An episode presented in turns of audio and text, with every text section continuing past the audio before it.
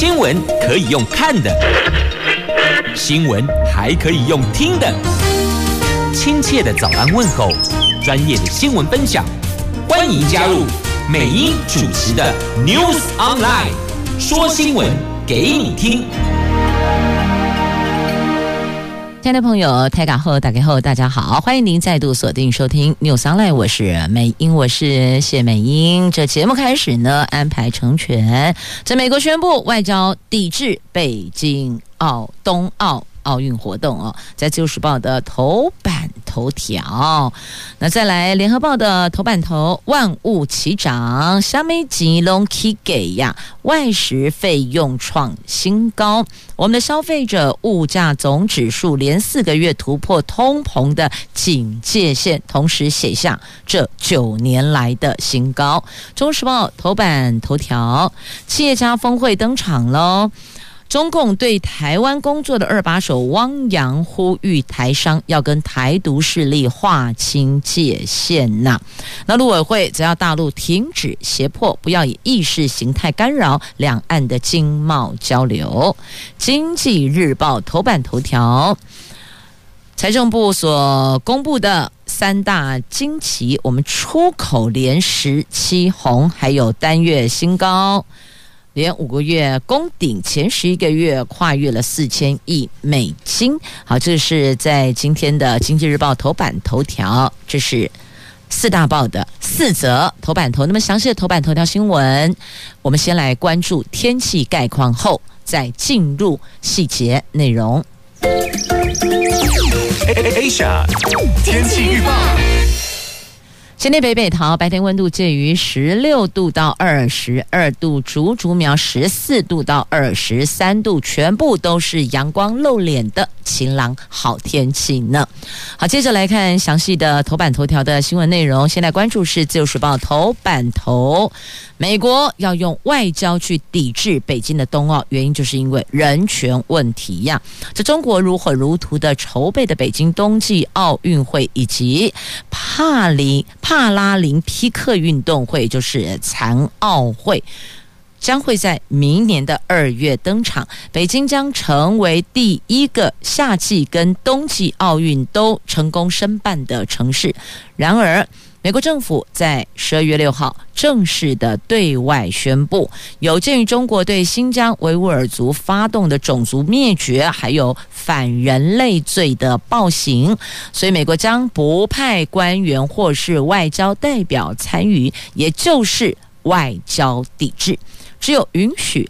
运动员出赛。此外呢，纽西兰随后也宣布，他们不派部长级的外交官员与会，但强调这个是因为疫情的考量。白宫新闻秘书说，有鉴于中国持续在新疆进行的种族灭绝，还有危害人类罪以及其他的侵犯人权的行为，美国政府不会派出外交或是官方代表参加北京冬奥和残奥，而且。白宫的新闻秘书也引述拜登先前告诉中国国家主席习近平的说法，强调为人权挺身而出的美国人的 DNA，促进人权是美国的基本承诺，美国会坚定立场，并且持续的采取行动，促进中国跟其他地区的人权。对此，中国表达强烈不满，扬言将做出反。是中国的外交部发言人赵立坚则强烈对美国的外交抵制做出回应。他说，美方的做法严重的违反了奥林匹克宪章确立的体育运动政治中立的原则。中国方对美国表达强烈不满，坚决反对，而且已经向美国提出严正交涉，而且将做出坚决反制。他最后更警告，这个是。恐怕会损害两国在一系列重要领域和国际地区问题上的对对话合作。另外呢，中国驻美国大使馆发言人刘鹏宇也说，美国抵制的理由无中生有，美国政客来或不来没有任何影响。你看看，哇，中国驻美国大使馆发言人就直接讲。你们这些美国官方代表就是政客，美国政客来或不来没有任何影响。这用词超尖锐的哦。那中国常驻联合国的代表团则强调，美国的举动是自导自演的政治闹剧。那到底是不是闹剧？到底会不会有其他的国家一起跟进？那现在看来看去，那也只有纽西兰说他们不派部长级的官员与会，但强调是因为疫情考量，并没有说是要抵制中国。对人权的戕害哦，也不敢这么说啦。啊，那就看后续这两大国如何互动跟交涉。那当然也要看看中国所谓的反制有哪些作为了。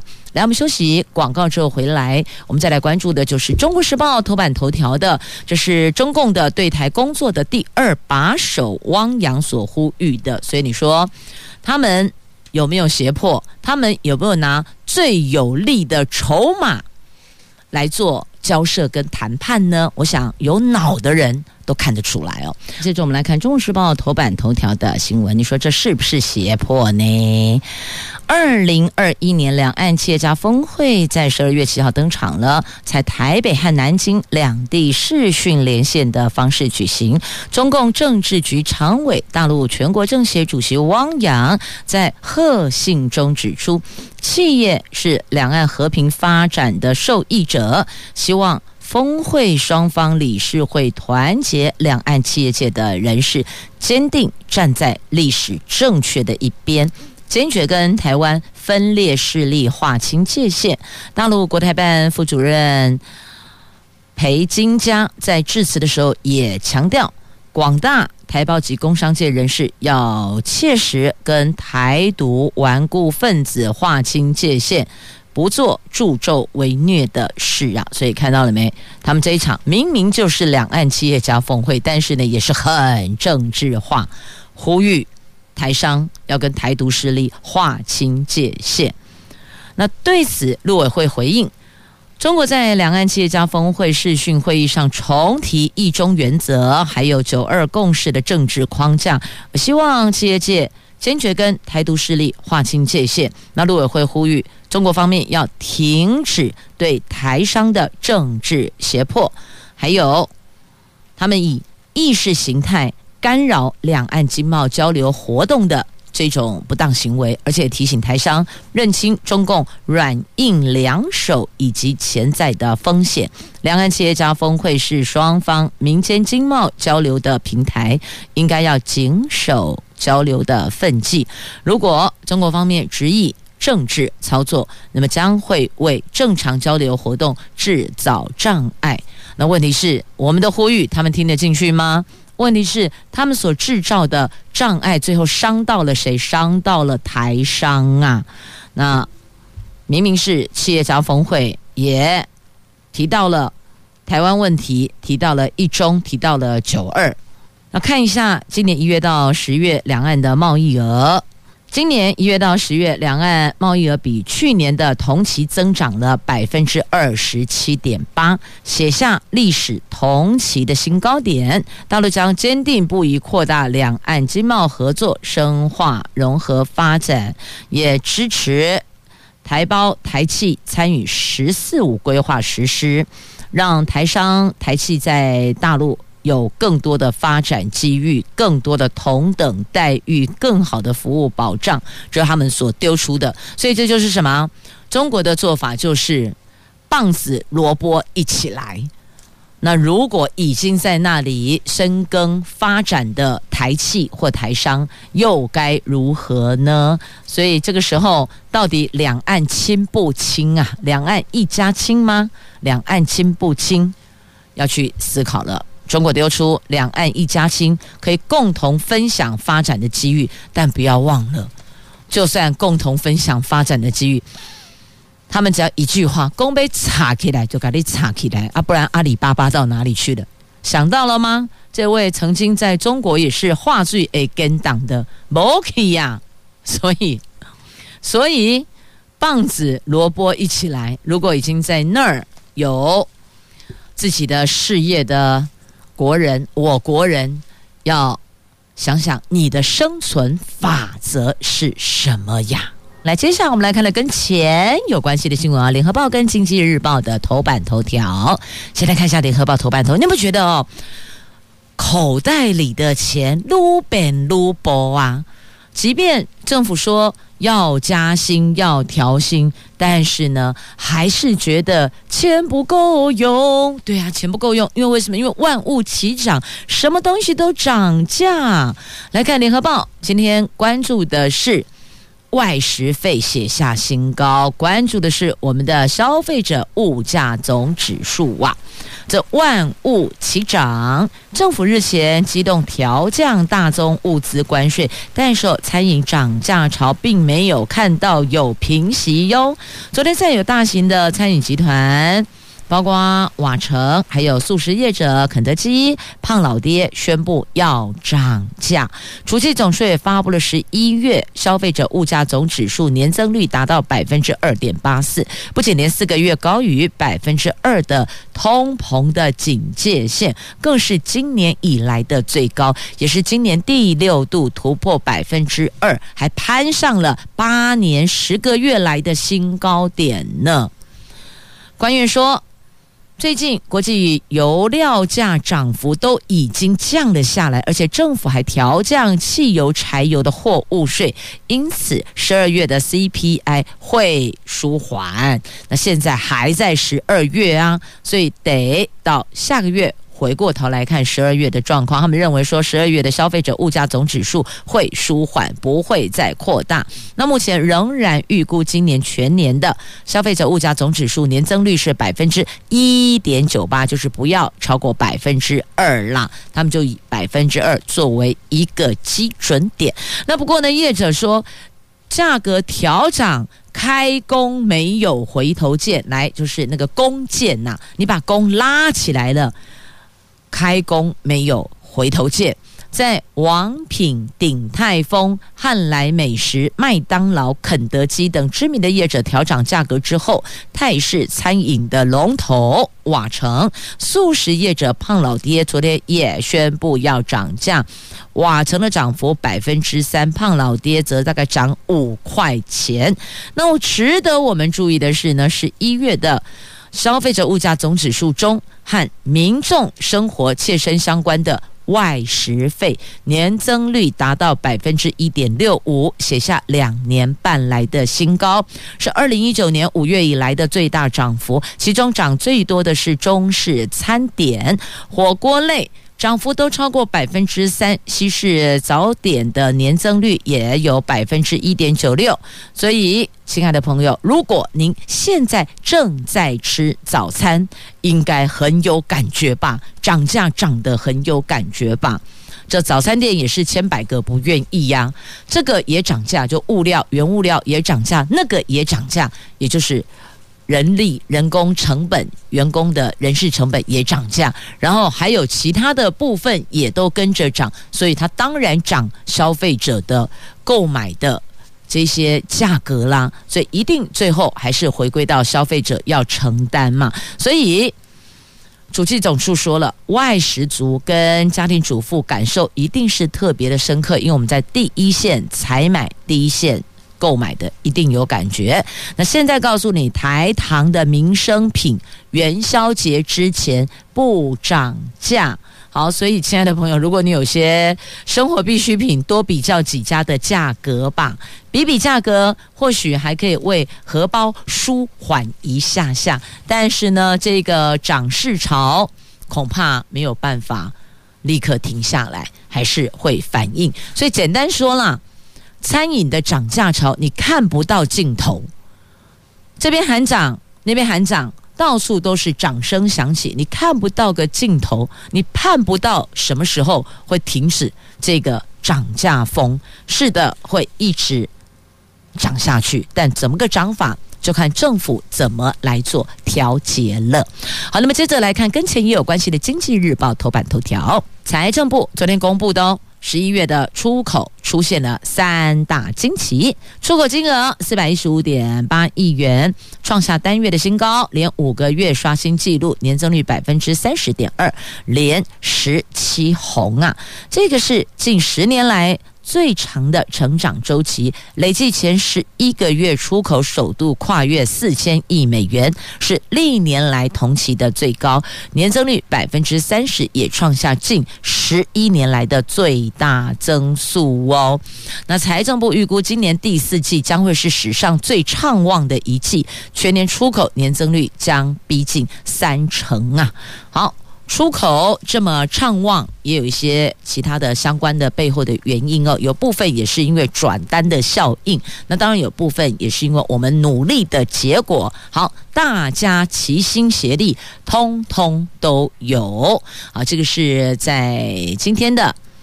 联合报的头版头条的新闻，那不过呢，还是呃头版头跟这个经济日报头版头一块来关注哦。不过说真的，提到钱，还是得回到现实生存法则啊。继续，我们来关注自由时报头版版面的这一则新闻哦。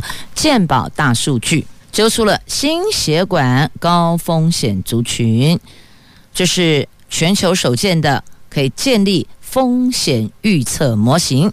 心血管疾病是国人十大死因的第二位。健保署跟台大医院团队合作，把心脏主动脉钙化、脂肪全自动分析人工智慧模型结合健保影像大数据，建立台湾心血管疾病风险预测模型。这个是全球第一个。这个有利于及时调整生活形态，控制三高因子，可以预防心肌梗塞等疾病啊。健保署长李博章说呢，已经跟台大医院合作建立预测模型，未来结合健康存折，让民众自行查询，明年上半年可望上线。这可以结合健康存折，对国人的健康保养是有一定的。帮助跟注意的，而且透过这一个风险预测模型，可以及时的调整生活形态，可以控制三高啊。那我们在这次的健保大数据当中，发现了有四千零一十三个人是高风险以上，可是却没有因为心血管疾病就医过的记录，所以呢，我们用这个来推估。一年可能有四万八千多人因此而轻忽了，没能及时求诊控制住这些发病的因子，所以这个透过健保大数据，只要短短的五秒钟就可以揪出了心血管疾病的高风险族群，及时做预防啊。那么这个是健保署，今天健保署长李伯章。出现在《自由时报》头版版面，也出现在《中国时报》头版版面。不过，出现的不是同一则新闻。刚刚提到的是跟健保、跟国人健康有关系的。那另外，《中时报》头版下方出现的是他在私领域的事件。那也针对他跟干女儿之间的互动，引起了媒体的好奇跟注意。那也拍了一些画面哦。那李伯璋除了是现任的健保署长之外，他也是下一任的卫福部部长的热门人选之一呀。现年六十七岁的李伯璋传出绯闻了，他被媒体拍到日前跟现年四十三岁的干女儿共进晚餐，吃完饭之后，两个人还十指紧扣的散步。他说对方是干女儿。和他十指紧扣没有特别的意涵，但是又说他对优秀的人本来就会有感觉，他也预期太太知道之后一定会难过。那报道出来之后就要面对，这个是他个人的行为问题。那这位干女儿算是很优秀哦，她是中研院的研究员，台大毕业，史丹福大学博士。英国伦敦政治经济学院攻读哦博士，那么硕士是史丹福大学哦，他再回到中研院，过去曾经在香港大学工作，堪称是学霸。那对于媒体追问，那当事人他用词用字，你可以看得出这个真的是有学养的哦。他说：“谢谢您。”媒体过度解读，我自己也是早上才看到。署长是家人就认识的长辈，也是我敬重的长者。很遗憾，媒体做不实渲染，对当事人造成伤害。他没有接媒体的电话，但是回简讯，等于也是做了一个回应哦。好，这是私领域的事情，那就看李国章自己个人如何面对，那是否会因此影响到他前进卫福部长办公室？这个就得问问他的长官了。那接着再来关注在中时头版下方来看林炳书，他已经在媒体好多天了。那到底是怎么回事？从他施暴到被质疑是绿营的网军，然后到现在说他的维基被修改，他的。维基啊，维基百科来，民进党立委高嘉瑜被林炳书施暴案备受社会关注，也成为维基百科的新增条目。但有人在十二月二号改写了林炳书的维基百科的资料，刻意的增加了馆长柯文哲、赖清德跟他的连结。那这个 IP 是来自交通部的公路总局，公路总局五号说这个时段没有连线记录啊。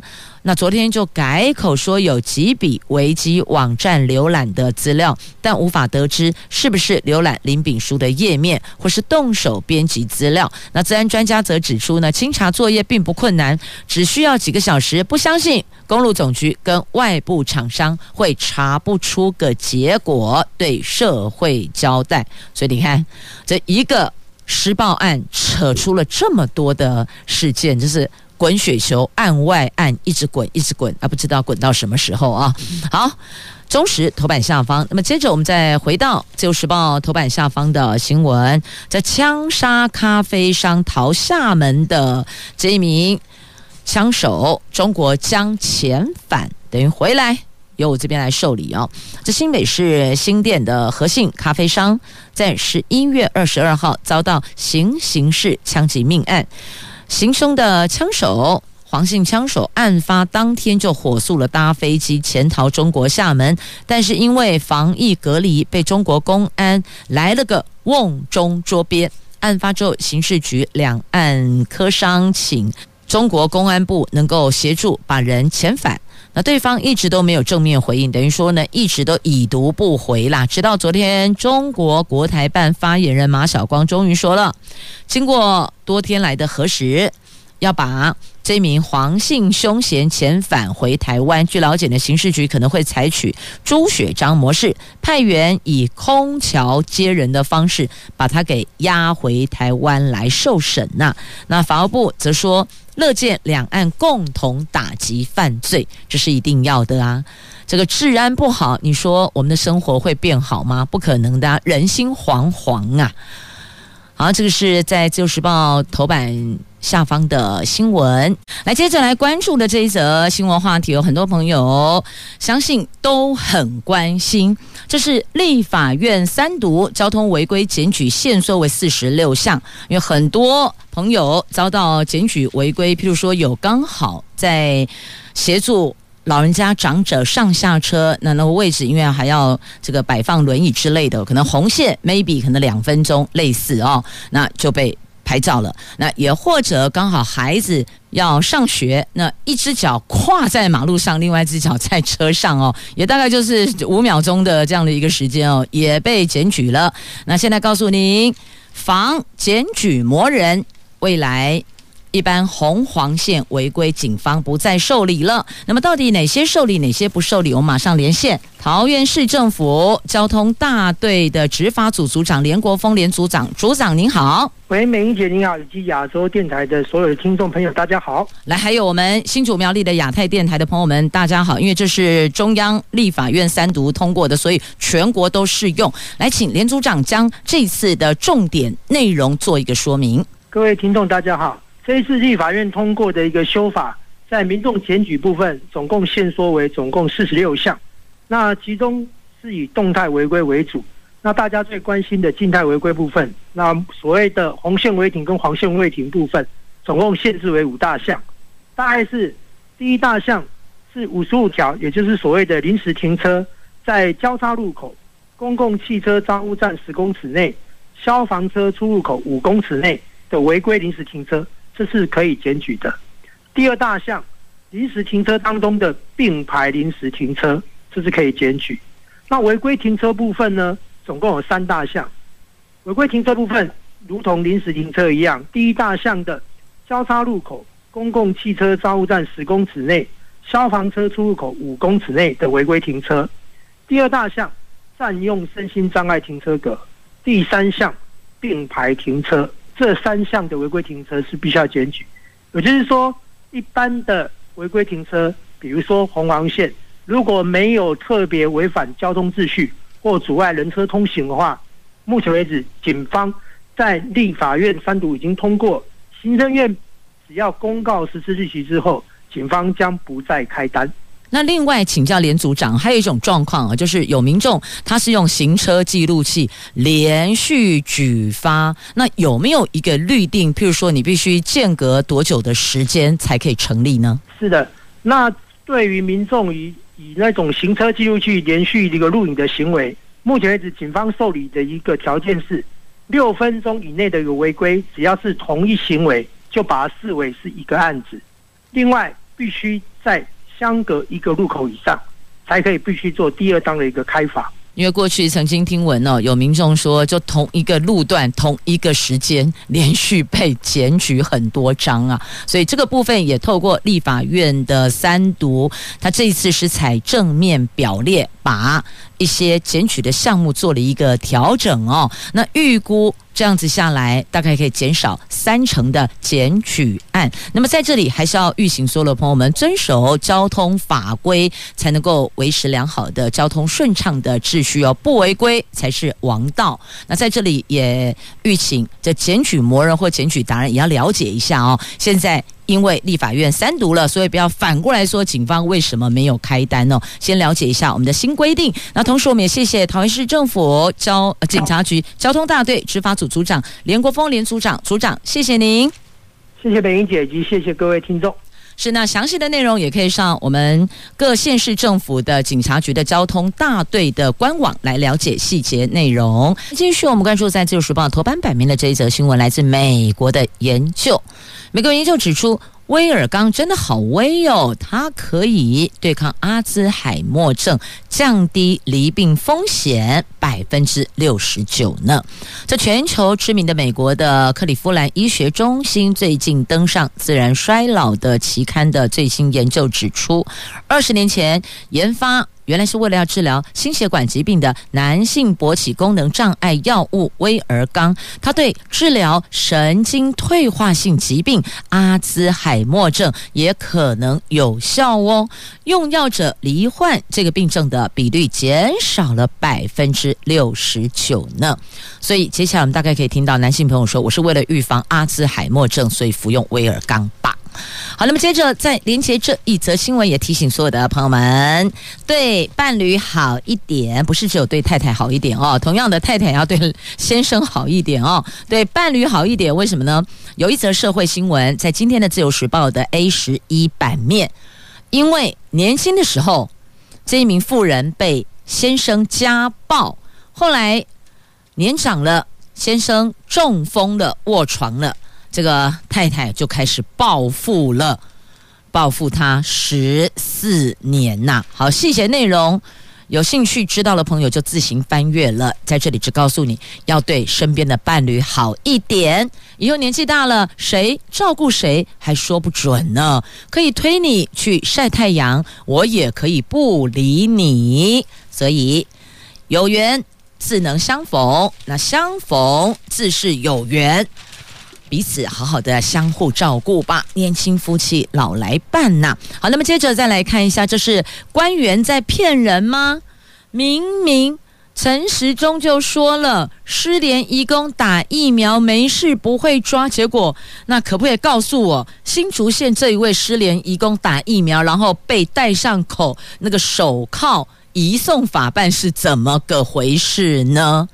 他们说：“哎呀，这是现场隔壁别人检举的啊，不是我们这个疫苗接种站的作为啦。但不管怎么说，它就是个事实啊。所以，请问指挥中心跟内政部才说不会拘捕，话才说完，那边就上手铐了，这到底是怎么个回事呢？移工说他被台湾。”给骗了。但重点是，前提你是失联移工啊啊！为什么会有这样的事情发生呢？那指挥中心说，现在已经把人给放了，而这个人也已经打完疫苗了。但你放了人，虽然他打完疫苗，那后续会不会把他抓回来呢？这是许多移工朋友要问的哦。不过还是要回归到正确的论述，失联本来就不对。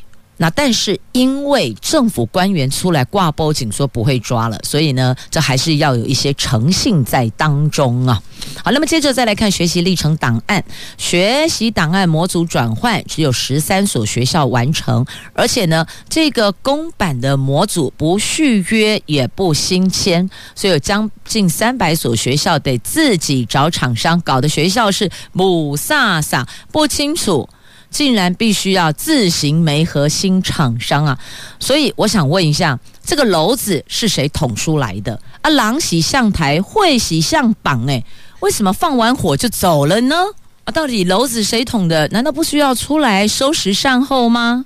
那教育部发包了，教育部当然要出来面对，不是吗？好，接着再来关注苗栗。长春苗栗厂明年二月管制柴油车，这长春石化公司苗栗厂及周边主要道路宜春路。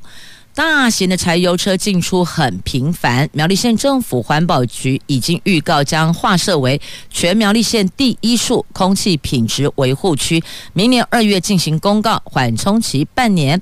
它是二十四小时禁止没有取得有效期限内自主管理标章的柴油大客车跟大货车进入这个路段。那邻近居民对此表示欢迎，认为可以减少吸进脏空气呀。好，那么再来关注新竹县露营的合法地点，只有四个地方是合法的哦。那你看看，有三百零二处的营地。当中只有四个地方是合法的，等于是超过百分之九十八全部都违法。那现在新竹县政府强调采低度管理、有效辅导，中央也倾向让业者就地合法，但是审慎限制新的业者加入。所以如果原来是旧的现有的业者，但是还没合法，就要了解一下怎么样。可以接受政府的辅导，成为合法化。那么再来关注《自由时报》头版版面，来看二零二二年的台湾灯会。